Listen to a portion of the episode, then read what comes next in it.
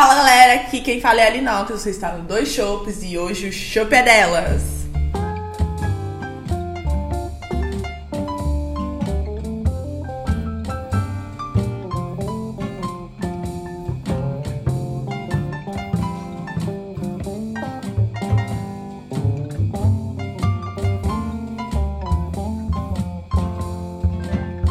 Olá, senhoras e senhores dois chopes, aqui quem fala é o Gato e mais uma vez estamos aqui no Chopp é delas e dessa vez eu tenho comigo a Linocas, advogada para contar sobre o mundo direito para vocês.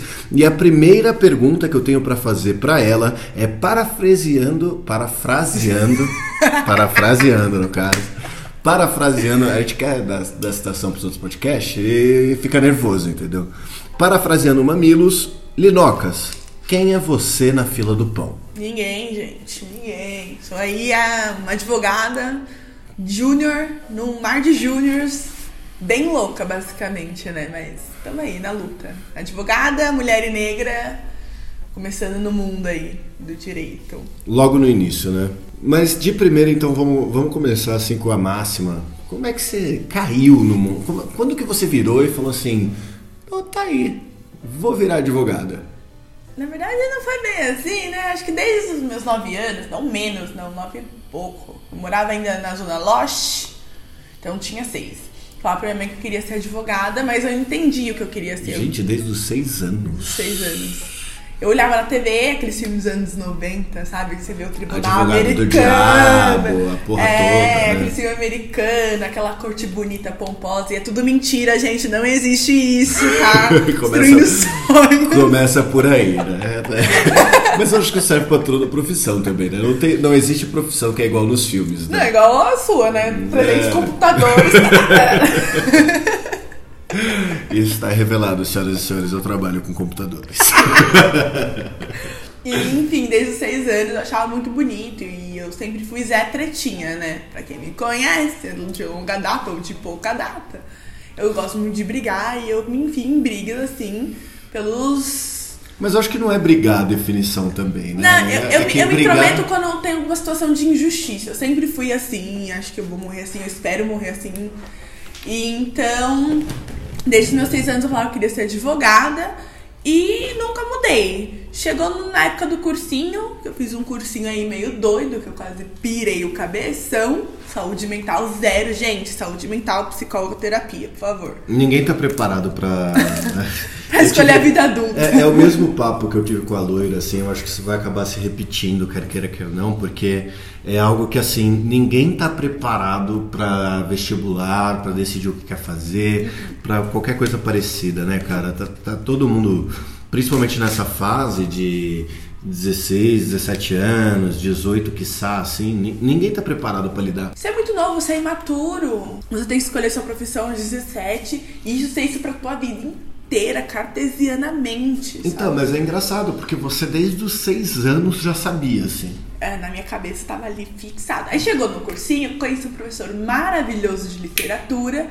Virei para minha mãe faltando uma semana para a inscrição das, dos vestibulares e diga-se vestibular FUVEST. Falei, vou mudar para letras. A dona Preta ficou um pouco nervosa, né? Falou, como assim? Muda pra letras? Você já fez técnico jurídico, você já tá nesse mundo direito, faz sei lá quantos anos que você quer fazer direito, e agora você mudou totalmente o escopo da sua formação.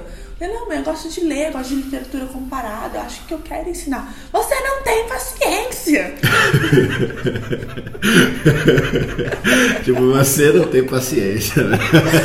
então, não sou educada com esse dom, tá, gente? Eu só, assim, não gosto muito de explicar. Explico uma, duas, três, na quarta eu tô levemente gritando. Brincadeira, eu não sou horrível. É, mas eu acho que todo mundo merece um grito se não entendeu na quarta. Né? Vamos, vamos, combinar, que as pessoas Ai, merecem um grito. Gata, a gente precisa melhorar. não, é, a gente não vai pro céu. Precisar, precisa, mas fica pro futuro. Por enquanto não, não vale a pena. É, mas foi isso. Aí eu fiz minha, minha inscrição, é, passei no vestibular, depois no segundo ano, né? Porque eu no ano do ensino médio eu apreciei alguns, passei, mas o que ah, eu queria... você, não, você não passou logo quando acabou a escola? Não, não passei. Eu fiz um ano de cursinho e. E deixa Aí. eu te perguntar, assim, eu só, eu só tô pensando aqui, porque eu acho que este programa, tal, falar sobre profissões como um todo, é, acaba atacando e chegando até pessoas que estão nessa fase de vestibular. Então, assim, você não passou de primeira, certo? Não passei de primeira. E tá tudo bem? Tá tudo certo, galera. Não fica tudo bem, assim? Eu, eu, eu vou ser bem sincera, eu, eu passei com 19 anos na faculdade, você ainda é novo com 19 anos, galera, então, ok. É, e eu vi meus amigos que cursaram comigo que passaram direto. Eles são pessoas, gente boníssimas, mas a questão da maturidade de, muda, porque você sai de um ambiente de colégio. Que você porque o cursinho é um colégio também, né? Que é extremamente protegido. E já cai na faculdade, que é uma cova cheia de leões. O professor tá cagando pra você, sabe? Então, se você pode ou não pode, chegou atrasado, tem professor que não deixa você entrar. Não tem essa. Tem professor essa... que não deixa você sair também. É, cárcere privado e tal. Entendeu? E, então acho que são dois extremos. Na escola você é levado a pão de ló e na faculdade você é cacetado. Tanto é que eu brinco com a minha mãe que eu falo faculdade é onde o filho chora e a mãe não vê. Porque literalmente a coisa dá uma mudada de situação. E então, olha que chora um... mesmo, hein, mano? E eu acho que esse um ano de cursinho, pelo menos para mim, foi, foi muito a transição de um mundo que eu era criada muito tranquilamente. O cursinho foi uma coisa mais punk porque é vestibular mesmo. Ainda tinha um suporte, tinha psicólogos nesse cursinho e Tinha coisas para te amparar. Para né? me amparar, mas é, tava me preparando para a vida de adulto, porque os professores não só ensinavam as matérias. Não, mas eu acho pro também. vestibular, como fala, gente, a vida é assim. Exato, mas eu acho também que o o, o cursinho ele deve trazer um pouco mais. Eu não fiz, eu fui uma das pessoas que sabia que era incompetente o suficiente. Se fosse um ano fazendo cursinho, eu ia ficar um ano para passar no mesmo lugar de novo. Então eu fui e fiz de uma vez porque eu sabia que né, eu não gosto de estudar e não, não, ia dar certo. Mas a minha impressão que eu tenho de cursinho é que o cursinho às vezes ele te dá mais pressão do que você tá no terceiro ano, por exemplo. Uhum, por mais que você esteja no terceiro ano e esteja, nossa, porque eu preciso passar etc, isso sempre vai existir. Quando você vai para um cursinho, você tá do lado de pessoas que só estão ali para atingir aquele objetivo. E às vezes você tá numa sala que, pelo menos o cursinho que eu estudei, tinha ranking. Então você tava numa sala, você fazia um, um, um sei lá, uma prova da um simulado. um simulado, e você caía de nível e você via uma pessoa que, que queria cursar direito subindo essa pra sala B e você entrava num pânico, num desespero. Nossa, mas isso é terrível também. Num né? desespero e eu, tipo, só, cara, eu não sou capaz. Só que não é isso, cara. Naquele dia você não tava bem. No dia do vestibular você pode estar bem ou pode estar mal. É muito variável. E essa competição de você olhar pro seu lado e falar, caralho, tem, sei lá, 100 pessoas querendo direito para entrar. Porque o foco da galera é faculdade pública. Então, para entrar na USP, não sei o quê.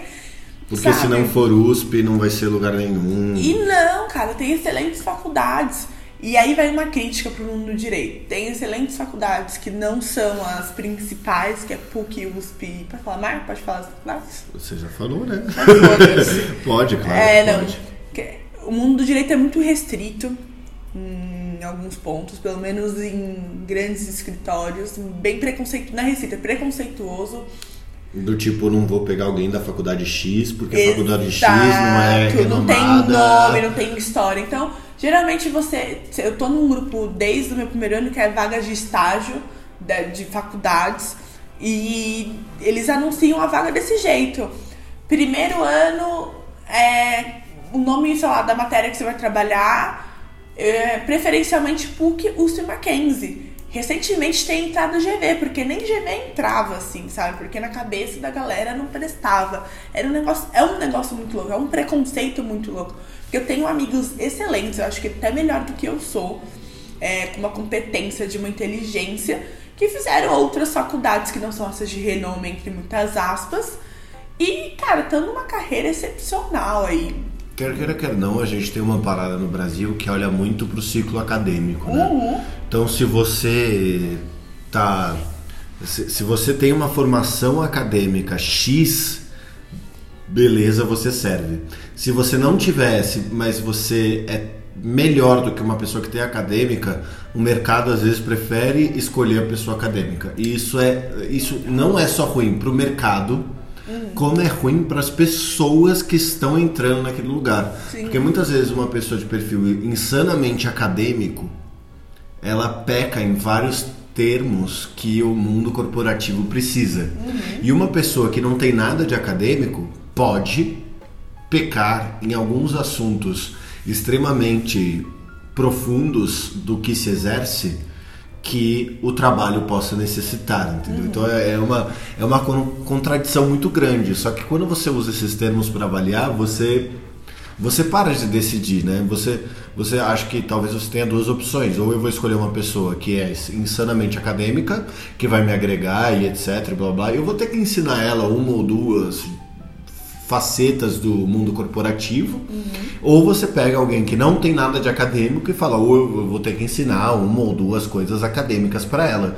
Só que a diferença, para mim pelo menos, acho que para o mundo pode não ser, é que a pessoa que está só no mundo corporativo, não no acadêmico, ela faz qualquer coisa. Ela é infinitamente muito mais esforçada. E, pelo menos na minha opinião aqui, dos meus longos 25 anos. Mas acho que é de pessoa pra pessoa, pra pessoa. Acho que a questão é que quem faz a faculdade é aluno, na faculdade em si, eu acho que isso é uma máxima muito verdade. Porque eu conheci pessoas excelentes da minha sala. Um deles você conhece, né? Não posso citar, mas é bem magrinho da barba. é, excelentes. Mas eu conheci pessoas que, assim, extremamente bem estruturadas, com família bem estruturadas financeiramente, que são uma porta. Uma porta. Eu conheci pessoas de outras faculdades que, assim, tem um adendo. Quem faz essas outras faculdades, geralmente trabalha de manhã e não trabalha, não trabalha na profissão em si, trabalha muito, não trabalha pouco, para conseguir o dinheiro para pagar a faculdade. E o mercado não dá uma oportunidade para essa pessoa, sabe? Eu fico indignada pra caralho. São outras realidades, né? São, são. Então, talvez a pessoa não saiba aquela parte acadêmica, aquela parte, né, não saiba, porque ela tem aula, então ela sabe, em tese.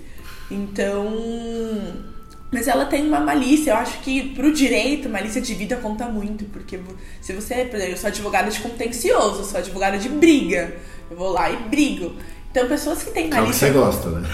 É, talvez. Ou você preferiria estar em outra área do direito? Eu acho que é, a, a gente pode começar por aí explicando quais são as áreas do direito. Ah, é, eu decidi nos meus seis aninhos, como foi Linocas, que serei advogada porque eu não consigo ver uma injustiça. Aonde eu consigo trabalhar? Óbvio que existem milhões e milhões, mas dá para você citar as principais assim, né? Ou todas, se não forem tantas, porque eu também sou leigo pra cacete, mas sabe, citar essas coisas pra gente já começar um papo falando assim: decidi que vou ser advogado. Onde eu vou atuar? O que eu vou fazer? É, é muito louco porque Aline com 6 aninhos, Aline com 9 aninhos, Aline com 17 aninhos queria ser o quê? Juíza. Você lembra? Colégio. Juíza, juíza. Primeiro ano de estágio, estagiei em gabinete de, com um juiz e odiei. Quebrou todas as minhas expectativas de como um ju... Não como o juiz trabalhava, mas a minha expectativa como profissional. Porque pra quem gosta, puta trabalho perfeito. Você tem que, ter, tem que se identificar, né? O trabalho de ser um juiz. Eu trabalho de ser um juiz. Eu não me identifiquei, achei um porre. O juiz é quem faz o quê? É quem julga? Quem julga, quem tá Quem chega, vai escolher quem. chega o gato com problema com a Linocas, a gente tá brigando, né? Pra caralho tal, a gente faz todo um, um caminho aí no processo. Aí vem um cara imparcial, em tese, né? Namoro aí pra, né? Talvez seja um podcast um pouco de militância, desculpa, gente. Não, mas aqui você pode falar. Nesse você pode falar o que você quiser. E o juiz é imparcial, então tá, tá gato e Linocas brigando, Um contra o um outro. contra o outro, e vem uma pessoa imparcial, lê os fatos, olha a lei e fala: gato tem a razão. O Linocas tem razão. Exatamente, exatamente. Certo. Entendeu? Então, Esse é o papel do juiz, é, É. Olhar, olhar imparcialmente para duas partes e escolher quem tá certo. Exatamente, tipo, no, no modo geral é isso. E eu não gostei, eu fui pra trabalhar no escritório. Eu me apaixonei pelo trabalho de advogado. Quero ir lá. O a- trabalho de advogado é assim, eu, Linoca, estou representando uma pessoa, sei lá, supondo que eu não tô brigando mais com o gato, o gato tá brigando com a loira, eu estou representando o gato. Então eu tô no papel de advogada do gato e eu vou lá, converso com o juiz, eu vou lá, resolvo alguma coisa.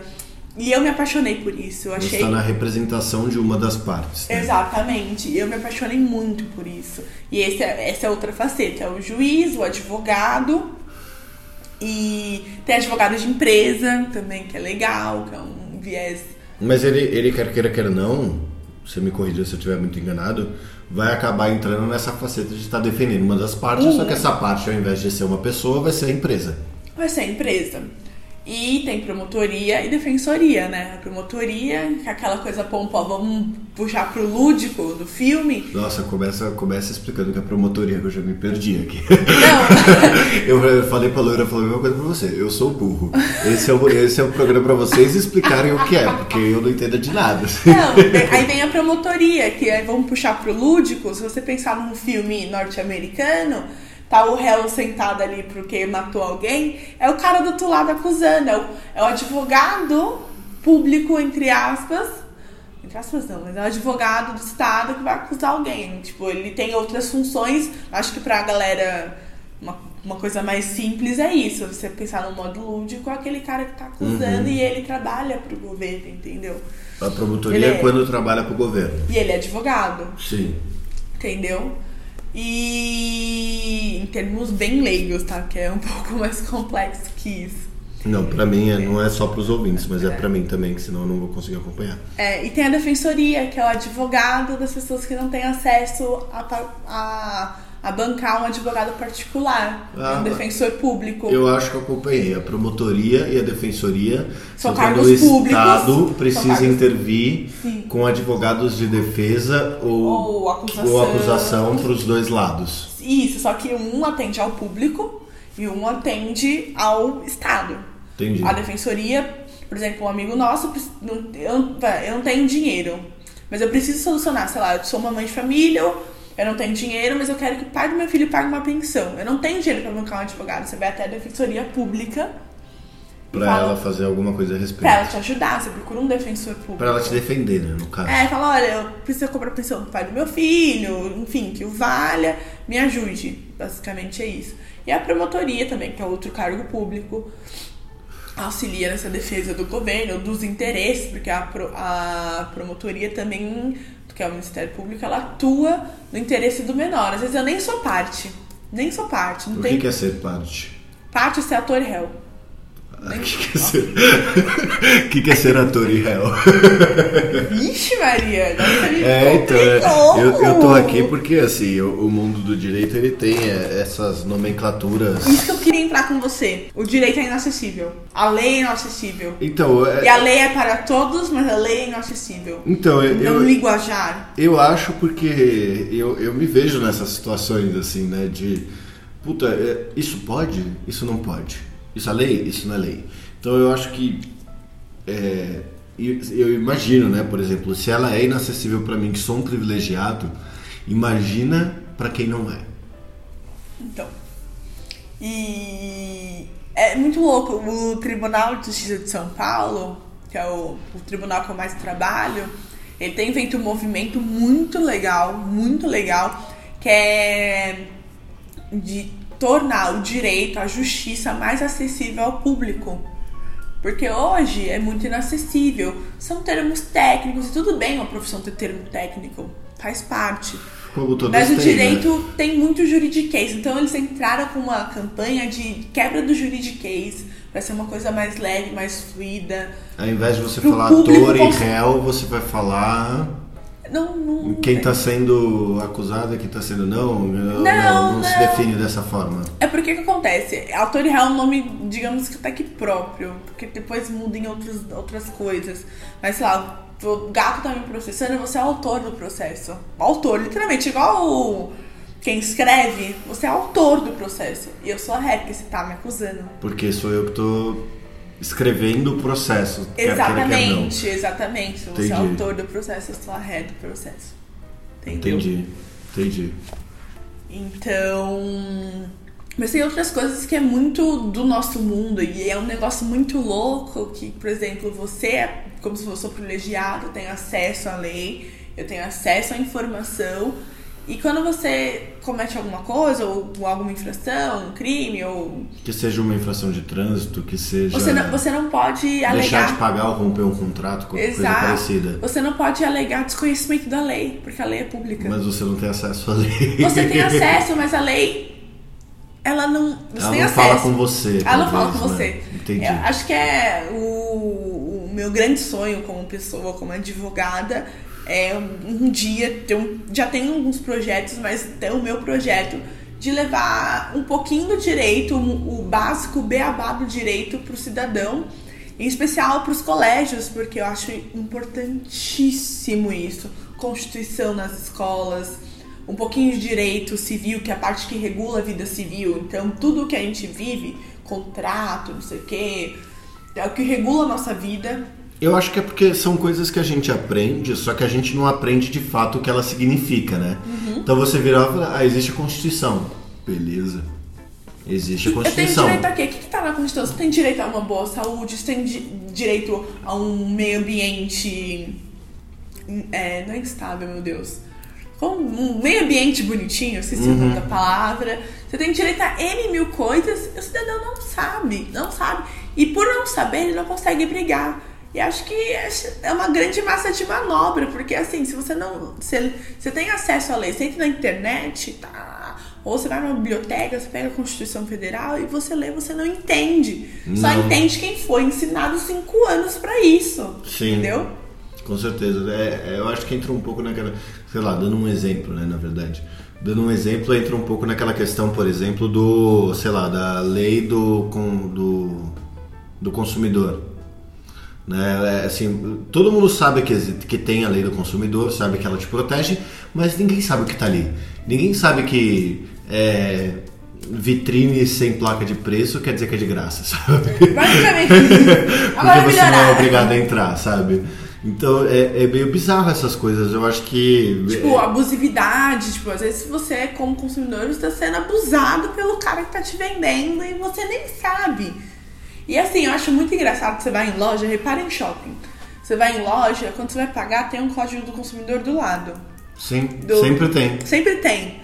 Mas e... eu, por exemplo, vou ler aquilo pra quê? Se você abrir o código, você entende? Não. Então, cara, não entendo. o mundo do direito é inacessível ao público. Você sabe porque todos os contratos que eu já tive, minimamente, assim, eu mandei pra você.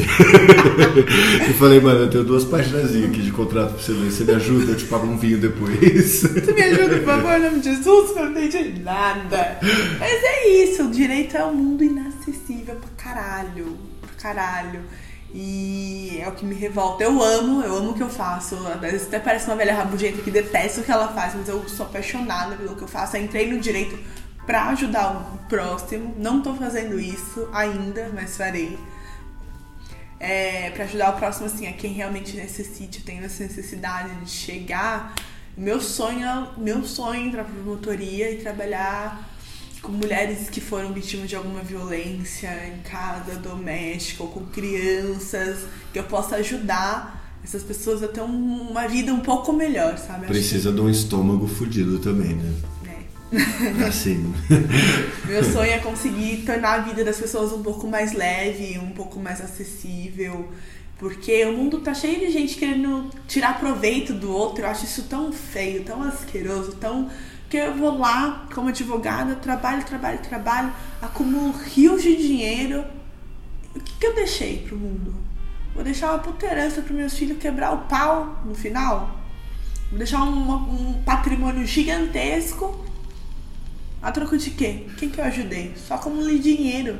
E é engraçado como isso, é, agora pensando né, com o que você falou do entendimento da lei, que quer dizer assim, será que se as pessoas tivessem esse entendimento da lei, não estariam as pessoas com um pouquinho mais de oportunidade do que elas têm, assim, sabe? Um pouquinho mais é, bem qualificadas, não a níveis é, de trabalho ou de colocação é, profissional, mas a nível de, saber o que é direito, o que não é, sabe? Essa pessoa pode fazer isso comigo? Isso pode acontecer? Isso não pode? O que, que é normal, o que, que não é? Essa pessoa aqui chegou para mim e falou que ela podia fazer isso. Ela pode fazer isso? Eu não sei. Mas como eu não sei, eu vou aceitar o que ela me falou, porque até então a minha verdade é a verdade que ela está me dizendo. E eu não tenho outra verdade, porque eu não tenho da onde adquirir informação para aceitar essa verdade. Exatamente. Exatamente. Mano, você colocou num, numa esfera menos confusa que a minha. Mas é muito isso. Tipo, você não. Você não, não, não sabe, a pessoa não sabe. Então ela tá ali constantemente sendo abusada por N mil lados. Por N mil lados. Ela sabe por onde brigar, para onde eu vou, quem eu me, a quem eu me recorro. E o pior é que quem parece pode me ajudar. Estranho, e parece estranho, né? Eu, tipo, olha, eu estou sendo abusado, eu estou sofrendo aqui, isso aqui será que eu posso estar sofrendo assim? Eu devo estar sofrendo assim? Isso é normal? Isso não é. Eu acho que entra um pouco nisso. E aí você falou um negócio sobre é, o que te revolta, sobre essa questão de é, o direito não ser uma profissão acessível, nem uma profissão, né? Mas as leis não serem acessíveis, o direito não como profissão, mas como um todo ser acessível. É, quais que são as, as para você dificuldades que você vê no meio da profissão, assim. E aí já é, é no trabalho, dia a dia, essas coisas, assim. Putz, aí vai ser louco esse papo. vou dar até uma desviada. É, eu acho que uma dificuldade, pelo menos que eu tenho observado, observei, estou observando, que é a questão de ser mulher no mundo direito. Em São Paulo, fato interessante, está chegando em quase meio milhão de advogados. Em São uhum. Paulo. Advogados como um todo? Advogados como um todo. Como um todo. Tipo, tá. a, minha, a minha OAB, que é meu número de inscrição no órgão competente dos advogados e tal, é 400 tralalá. A gente tá chegando em quase meio milhão. A maioria é mulher. Saiu um a estudo, maioria é mulher? Saiu um estudo da, da OAB que a maioria das advogadas, a maioria dos inscritos são mulheres. Nossa, que interessante isso. É muito louco. E Porque eu não imaginaria, eu, eu, eu pelo menos vejo como uma, um cara, uma profissão majoritariamente masculina. Assim. E aí é o que eu quero chegar. É uma profissão que a maioria de inscritos na OAB, isso quer dizer que tem muito mais gente aí que é formada em direito, é bacharel, enfim, são mulheres. E os cargos de liderança, de posição mais alta, são ocupados por homens. Por homens, majoritariamente.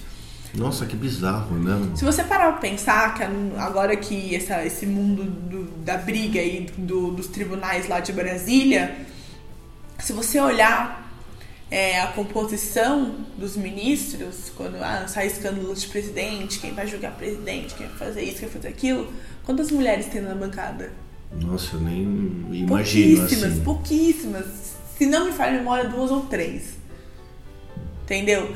Então a gente está numa maioria. Como um órgão, como mas, registrados, né? Como registrados. É como se você tivesse um clube de atletismo em que mais de 50% são mulheres, só que só frequentam homens. Assim. Exatamente. E tá lá um, uma grande maioria. Eu tive uma palestra, assim, o escritório que eu tô atualmente é perfeito. Tem um movimento assim para enaltecer mulheres advogadas muito forte. Eu tive uma palestra com uma, uma. Eu assisti uma palestra, na verdade, de uma mulher que trabalhava no, no, na Justiça do Trabalho. Ela, é, ela é. Acho que ela é. Justiça do Trabalho? É. Ah, tá. São diferentes, né? São, cada um tem um globinho, né? Ah, a Justiça ter... X, a Justiça do Trabalho. Oh, e ela acha que ela... a parte do não ser acessível. é, e aí ela acho que, não me falha a memória, porque eu sou meio esquecida, já peço desculpa desde então. É, ela é desembargadora e ela deve ter uns 50 anos, 50, 60, assim, muito. Ela foi a primeira mulher a integrar o time de desembargadoras, que é tem o juiz, que é aquele que eu te falar, que a gente conversou, que é o que julga. É o imparcial. E tem a, a segunda instância, o gato é ali, o gato perdeu e está insatisfeito. Ele ainda pode recorrer para chegar numa instância e ter uma outra decisão que reverte ou não a da primeira. Entendi. Entendeu? Ela foi a primeira mulher a. Isso que é a segunda instância, então. Uhum. Olha aí, vivendo e aprendendo. Segunda instância é quando um dos dois não estão satisfeito e pede para ir para uma segunda olhada para o Exatamente. Ah, interessante. E aí ela foi uma das primeiras mulheres a compor. Ela foi a primeira presidente mulher. Então, mulher no mundo, no mundo do direito tem que ralar o quádruplo que um homem. Quádruplo. Uhum. Tive uma, tive uma reunião recentemente, eu me senti muito agraciada mesmo. E. Só que me bateu um, um, um lampejo de consciência que quando eu olhei, eram todos homens brancos de uma faixa etária de 40, 50 anos. Eu era a única mulher negra. Única mulher, nem vou entrar no método de ser é, negra, porque. Entra porque é isso. Porque já, já, tá, já, é. já virou outra pauta, mas assim, eu era a única mulher da mesa. Em outras, outros lugares que eu trabalhei, idem.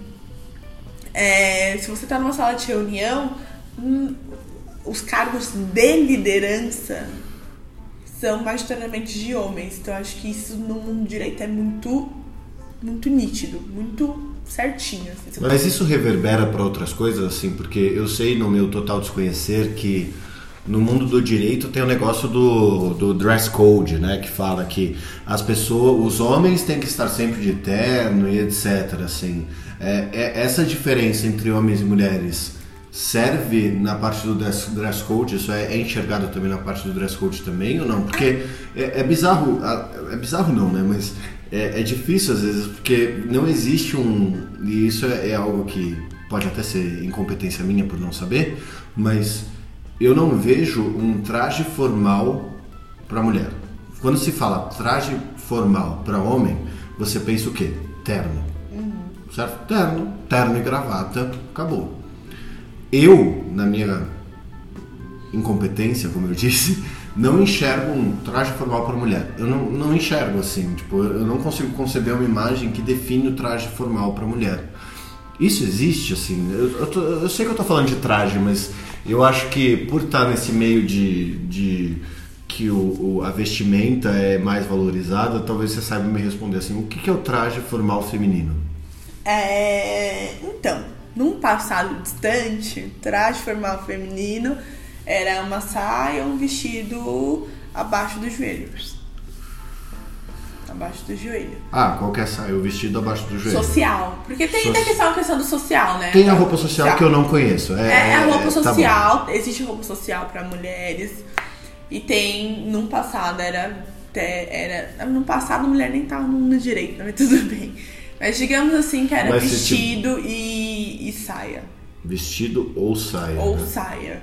Sim. É, com o tempo, enfim, passando a história, veio o tailleur, que é o terno feminino, né? Que dizem que é um terninho com uma calça, blusa social e a vestimenta. Sim. Teve situações, gente, juro, eu ingressei na faculdade em 2014 é, minha amiga precisou conversar com um juiz. Ele não recebeu porque ela não estava com traje adequado. E o que é traje adequado? Traje adequado é um estado social, em tese, né?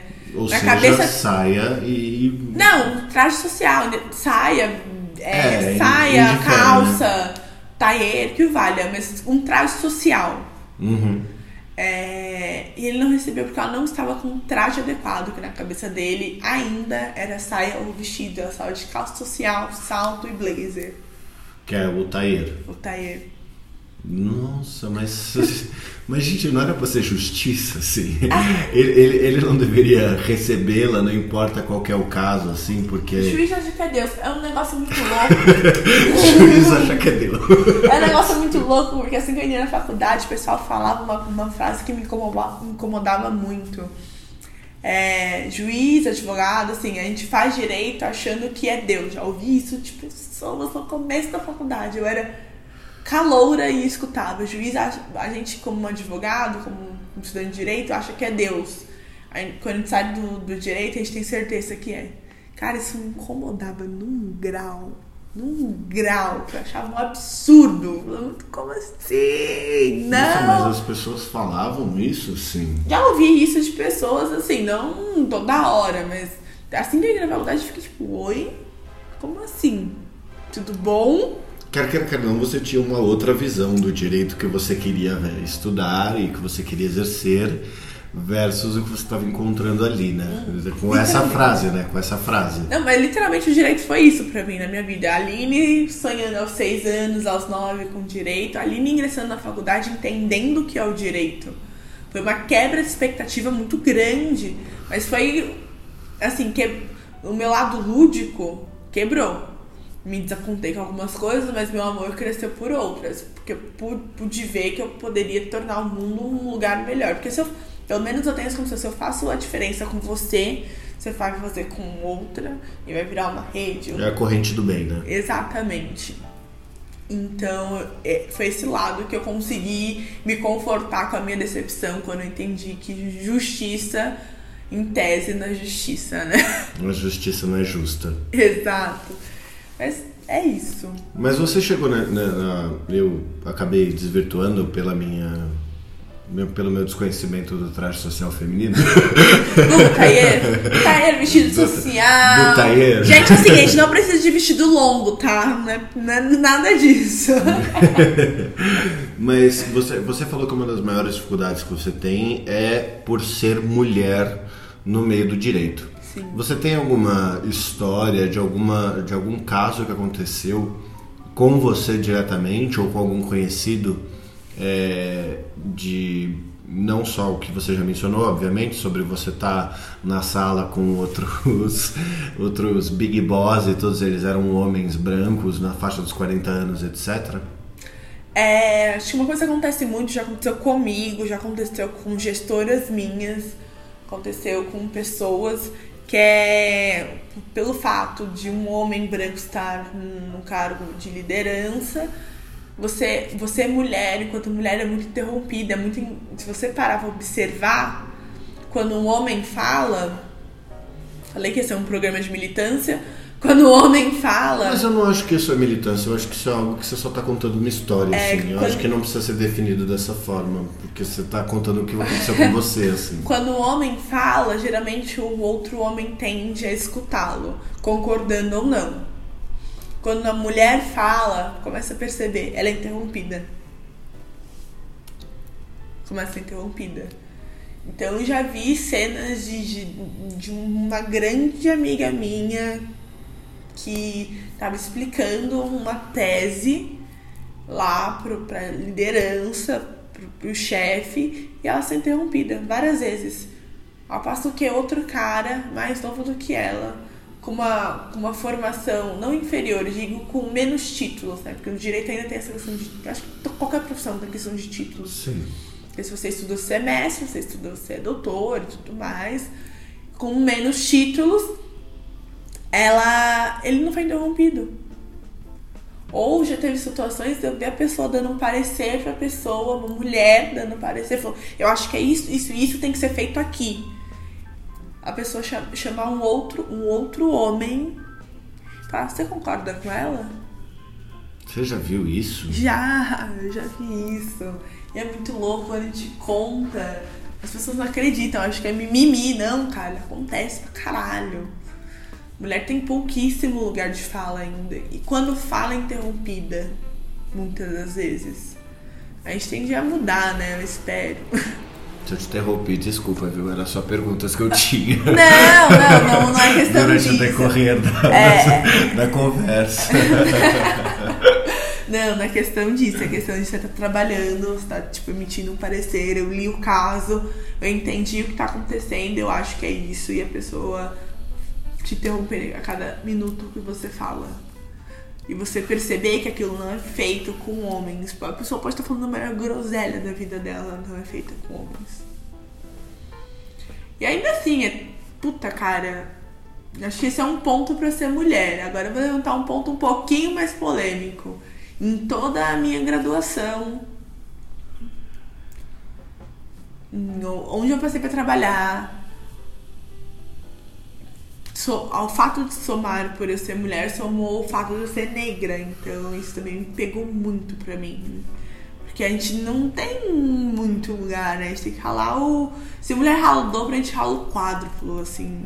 Uhum. Talvez seja linchada por essa fala, mas é justamente por isso, porque se você. Na minha sala, na faculdade, eram 40 alunos. 40. Três negros. duas Caralho, mulheres. De 40? Não, pera. De 40 alunos tinham duas mulheres. Não, de 40 alunos no total. Tinha Mulher- três mulheres, essas Não, três tinha mul- três negros. Tinha três negros. Desses Cê- três negros, duas, Duas eram mulher- mulheres. Isso. Nossa senhora. Deus, são 40 pessoas, três negros. É muito, é muito divergente, né, cara? E eu vou além.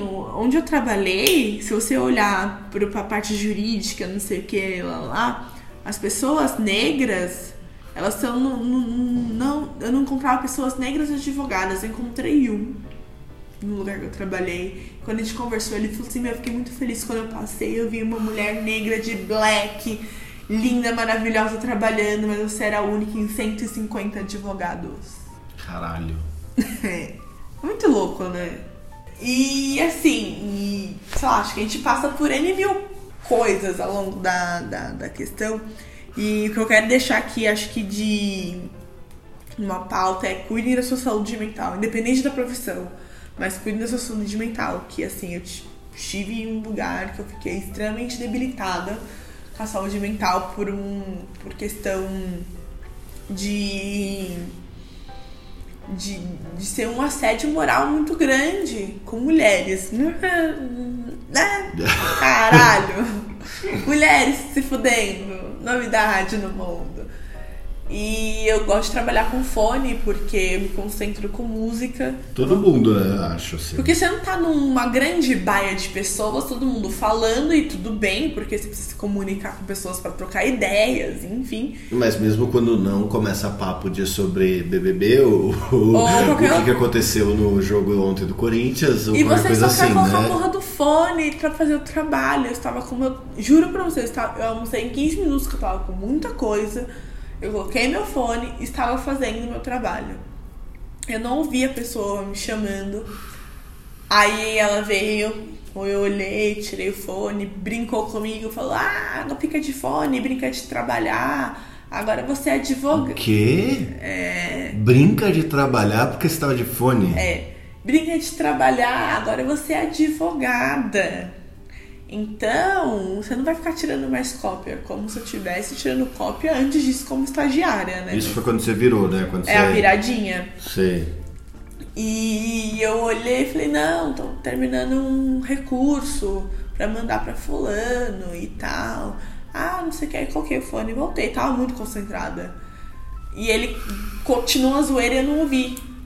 E ele começou a me chamar, ouvi. Aí a pessoa pegou, se sentiu no direito de pegar e arremessar um calendário que pegou em mim. Assim, foi eu acho que uma situação. Ele jogou um calendário em você? Sim, sim, um calendário. E acho que foi uma situação tão humilhante. Eu fiquei tão nervosa.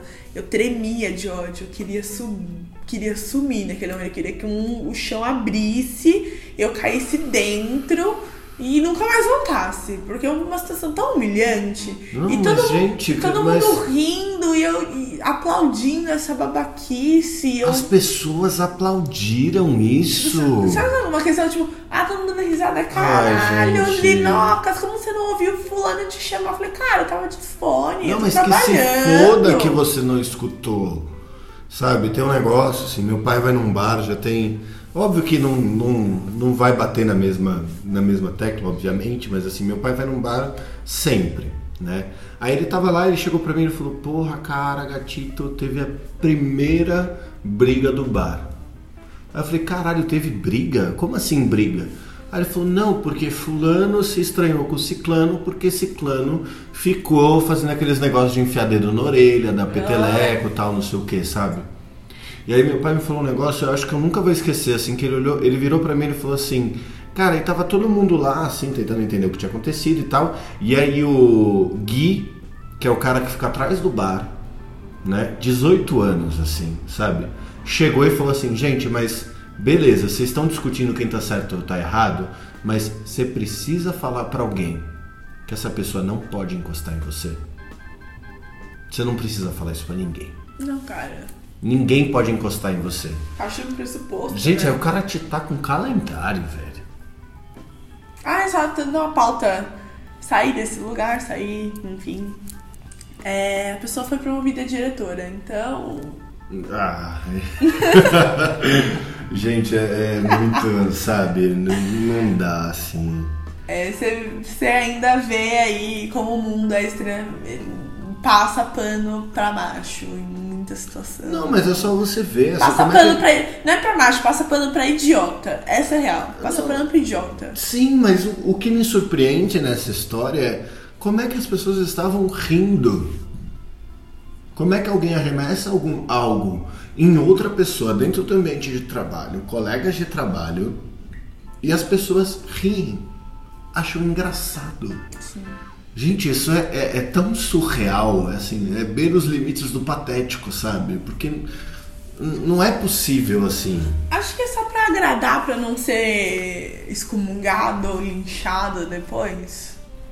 Teve muita gente que conversou comigo depois, me chamou pra tomar um café, falou: ai, cara, eu achei isso um absurdo. E tava É, rindo. é E eu, tava rindo. eu fiquei tipo, eu olhei pro pessoal e falei: beleza, tá bom.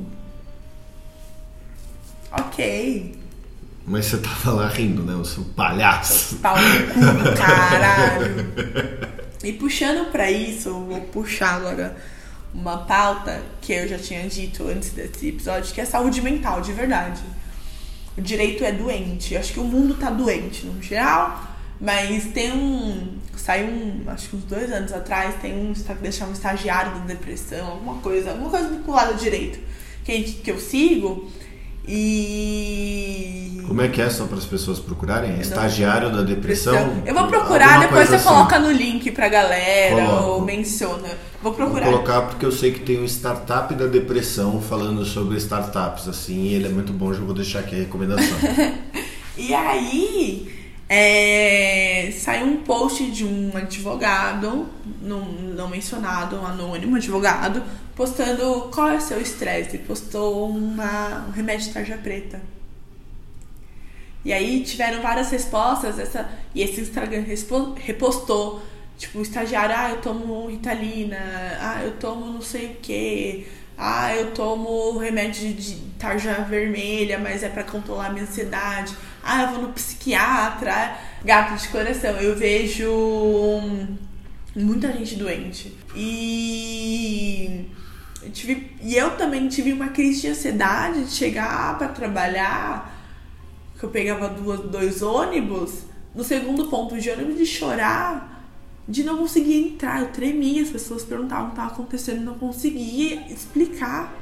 Então, gente, priorize sua saúde mental. Nenhum emprego, nenhum direito, nenhum dinheiro, na verdade, vale tua cabeça. Nenhum CNPJ vale um AVC. Não vale, não vale mesmo, galera. Então, o mundo do direito te torna doente, às vezes. Tem lugares que possivelmente vocês têm um sonho, vão trabalhar, é, vão te sugar ao máximo e foda-se, só pensam no número, como, em outros, como qualquer outra profissão. E vão debilitar muito, porque você vai estudar à noite, vai estudar de manhã, vai sair 3 horas da manhã do escritório, dormir 2 horas, voltar pro escritório. Isso não é vida. Priorizem sua saúde mental, porque ela é imprescindível pro resto da sua vida.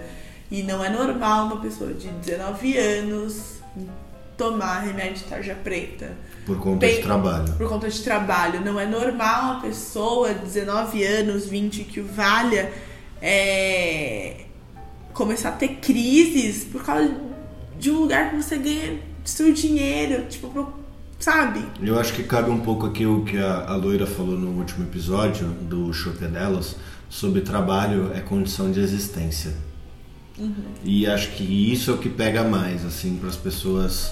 Porque, obviamente, você.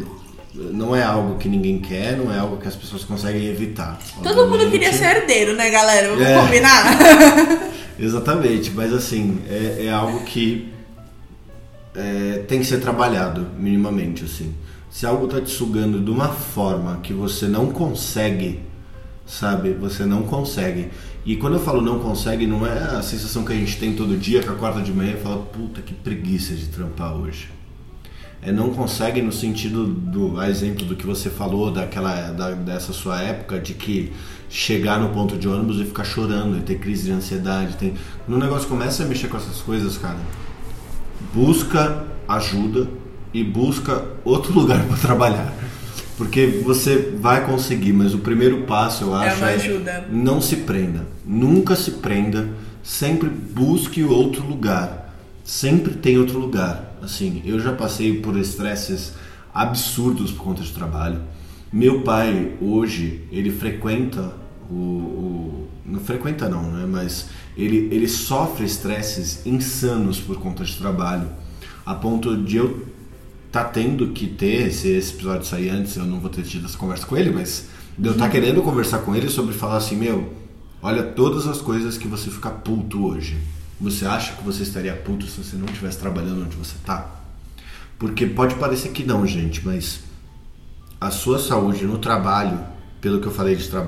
pelo que eu falei não, né? Pelo que a loira falou de trabalho ser condição de existência, que acho que é algo que entrou em mim assim de realidade, de entender esse conceito, é quanto que o que você sofre no seu trabalho não afeta os seus outros meios. E eu vou além. Eu vi um post. Tá, desculpa te interromper, gato. É, eu vi um post de uma pessoa que eu admiro muito, muito, que é a Isabela Reis, que eu já até te mandei um podcast que ela tem com a mãe, que é o Ango de Grilo. O Angu de Grilo é um excelente Gente, podcast, gente. Escutem Ango de Grilo. Nós estamos com várias necessário. recomendações nisso, assim, o Angu de Grilo eu já escutei, ele é, ele é muito, muito bom. Necessário. São duas jornalistas maravilhosas, Isabela Reis e Flávia Oliveira. Maravilhosas, maravilhosas. E, e ela postou no- esse ano sobre. Minto. Sexta-feira sobre álcool. De uma menina que postou uns posts no Twitter. E ela falou. E aí, como você disse, ah, não procure. Você tá no seu máximo no seu trabalho, não deixe isso. Não deixe. Procure ajuda para não afetar as outras áreas da sua vida. E como a gente tem isso de válvula de escape, eu percebi isso, acho que a gente já teve essa conversa anteriormente, a gente tá estressado, tá no limite no trabalho, a gente descontar em álcool, que é uma droga lista que mata, A gente sempre fala aqui pra beber com moderação. uma, uma droga lista que mata, é, outras, outros tipos de listo, as pessoas se viciam pra só anestesiar aquele momento de dor, de estresse, de angústia, justamente por não estar trabalhando num ambiente saudável pra você. Não quer dizer que outra... tem gente que tá feliz naquele ambiente, tá tudo bem, tá E feliz. tá tudo bem. Só que exato. se você não tá feliz naquele ambiente, galera, corre. Mas eu acho que é, esse negócio do, do álcool tem um estudo, só para deixar compartilhado assim, que diz que é, o álcool ele é, um, ele é lícito sob um efeito das grandes corporações para transmitir uma paz para os seus empregados. O que isso quer dizer? Que se o empregado puder sair do seu emprego e tomar uma cerveja, Pra ele tá tudo bem chegar pra trabalhar no mesmo lugar de bosta que ele vai todo dia. Só que se ele não tiver isso, ele começa a se rebelar contra o sistema. Isso é um estudo real. Tipo, eu, eu infelizmente não sei o nome e infelizmente não tô passando informação nenhuma. Gente, assim, ó, mentedogato.com. É, tipo, mas eu sei que esse estudo existe e que ele é muito válido, assim, pra, pra, como, como informação e como algo para as pessoas, sabe, pesquisarem. Porque você não precisa levar o pé da letra de, ah, vou me revolucionar contra o sistema, apesar que vocês deveriam, mas, sabe, coisas desse tipo, sabe? É, mas enfim, só pra gente finalizar, já que nós estamos chegando aqui no encerramento desse programa, eu queria que você contasse, assim, pra gente quebrar um pouquinho esse clima de De pesado, De pesado. papo tranquilo. Me conta uma história engraçada que já aconteceu num trabalho com você. Caralho. Eu tenho. Tá, eu vou jogar dois. Dois em. Você tem duas histórias, por Duas falta histórias. de uma. Uma foi que eu trabalhava no lugar, aí chegou uma consultoria, porque. Ah, não falo, lá no passado, a gente comentou sobre áreas que o direito pode atuar, tá? Ou é na treta, ou é você ser consultor. Basicamente, entre termos leigos aí. Não termos leigos, mas É, é, é, basicamente A vida, é isso. Simplificando a vida, ou você treta ou você é consultor, é isso. É, E aí, chegou uma consultoria e uma, uma pessoa ficou descontente com a coleguinha, eu trabalhava no lugar, ficou descontente com a coleguinha e simplesmente se sentiu no direito, no direito de pegar uma peça de frango congelado e jogar na cara da pessoa, gente. Se a gente achou jogar um calendário um absurdo. Imagina uma peça de frango. Um frango congelado a menos tralá tipo de aquele, graus. aqueles peru de Natal, É, assim, mano, a Chester tipo, e tal. toma aqui, Eu tô puta com gato, vai se fuder, plau. É, eu vou contar uma minha, gente. Humilhante. Humilhante. Eu não gosto de andar de salto. Odeio. Eu uso as quando eu tô me sentindo muito poderosa. Porque puta que pariu, bagulho foda de andar. E aí eu falei, nossa, hoje eu tô me sentindo linda, maravilhosa, a rainha de Wakanda, tá ligado? E a- aí eu pus o meu salto, tava de saia, meia, tava no inverno, tava com um blazerzinho, mano, princesa, princesa. No inverno as pessoas se vestem melhores, né? Sim, frio é amor, gente. Beijos, tá? Assim que acaba o podcast. Não, brincadeira. É, e eu tava princesa. Minha mãe tinha acabado de me dar uma garrafinha. Aí eu falei, nossa, eu vou na Copa encher a garrafinha. Linda de salto, indo, pá! Encher a garrafinha, voltando pra sala dos estagiários. Que era estagiária nessa época. Tinha um carrinho cheio de processo, assim, físico, umas pastas físicas e tal. Meu pé enganchou no carrinho. Eu caí igual aquela árvore quando alguém grita madeira. Com a garrafinha na mão. madeira! E assim, eu tenho 1,70 de altura. Eu sou um pouco alta. Com salto eu virei um monstrinho, né? Tipo, muito alta. E aí eu mandei de cara no chão. E a história não melhora. Minha garrafinha estourou, era de plástico, graças a Deus. Estourou porque eu caí em cima dela com peso e tal. Água pra tudo quanto é lado. Chamo a copeira, chamo o pessoal, limpa, não sei o quê. Aí eu sento toda humilhada na cadeira, tiro o salto, coloco a, o- a sapatilha que eu vim trabalhar. Mano, juro, deu um segundo, meu joelho desse tamanho, todo mundo colocando gelo, liga o meu chefe. Vem aqui na minha sala, por favor. Aí fui eu mancando. fui eu mancando, oi, fulano e tal. Tá tudo bem? Não, tá, caí, tá caí. tudo bem? Eu falei, puta, eu acabei de cair, foi uma queda. E eu horrível, tipo, rindo horrores na sala dele, mas depois eu voltei super bem, só foi o baque, todo mundo, tá bem? Gente, humilhação, não usem salto. Horrível. E é assim que a gente encerra esse programa, senhoras e senhores do Shopscast. Estamos aqui terminando mais um O Shop é Delas. Desta vez com a Linocas. Beijo, galera. Obrigada pelo, por ouvir a minha groselha, né? Minha vida aí como advogada. Assim, direito é bom, mas fujam. Se vocês quiserem mandar qualquer pergunta, qualquer dúvida, qualquer coisa parecida, podem enviar pelo e-mail comum, que é saideira.doisshops.com. Nós temos um Instagram também, que contém todas as fases do Dois Shops, que sou eu e o Barba falando merda no bar, e as conversas inteligentes que a gente tem com vocês, mulheres aqui no Shop é Delas. Um beijo, galera! Um beijo do gato, até o próximo Shop é Delas, ou até semana que vem, porque eu vou estar no Dois Shops que a gente não volta.